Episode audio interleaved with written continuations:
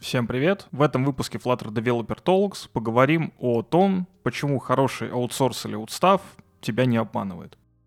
Начнем с рассмотрения модели аутсорса и аутстафа. Есть компания, есть вы, есть какой-то заказчик.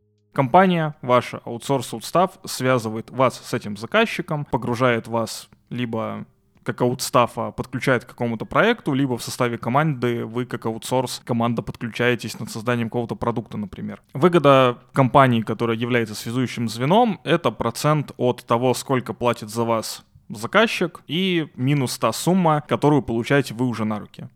Кто-то может сказать, что они просто забирают ваши деньги, на самом деле они не забирают ваши деньги.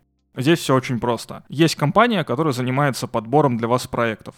Понятное дело, хороший аутсорс устав занимается подбором проектов в каких-то крупных компаниях, в каких-то интересных продуктах. Он ищет для вас что-то интересное и хорошее, да, с чего он может получить э, клиента, которым может потом ходить и гордиться, так скажем. А для вас это интересный проект. И вы, в принципе, как разработчик в аутсорсе, в аутстафе можете не деградировать, если это что-то нормальное. Соответственно, как только вас устраивает компанию, да, и заказчик платит деньги за вас компании. Компания, если это хорошая компания, вы оформлены официально, она платит за вас налоги, она платит за вас какие-то пенсионные отчисления, если они вам нужны, и занимается всей социалкой, какие-то, может, дополнительные плюшки давать и так далее. И посыл, наверное, моего спича такой, что по факту вот эта разница между заказчиком, тем, что может заказчик платить, и тем, что вы получаете на руки, она как раз-таки является вашей такой гарантией того, что вам подберут нормальный проект. Если проект, например, например, закроется, его заморозят, и время, пока вы будете искать новый проект, вам будут платить зарплату, это тоже круто, да, это называется бенч, когда вы сидите и ждете какой-то проект.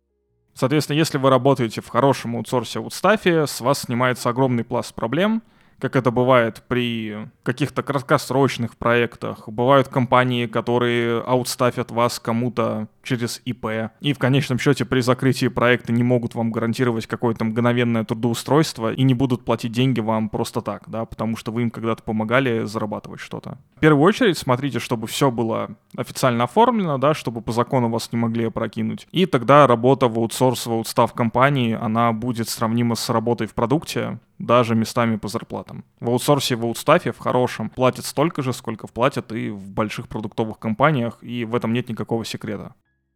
Обсудить эту тему и предыдущие темы, да, из предыдущих выпусков можно в комментариях на той площадке, где вы слушаете подкаст, либо написав мне на почту, которая находится в описании к каждому выпуску.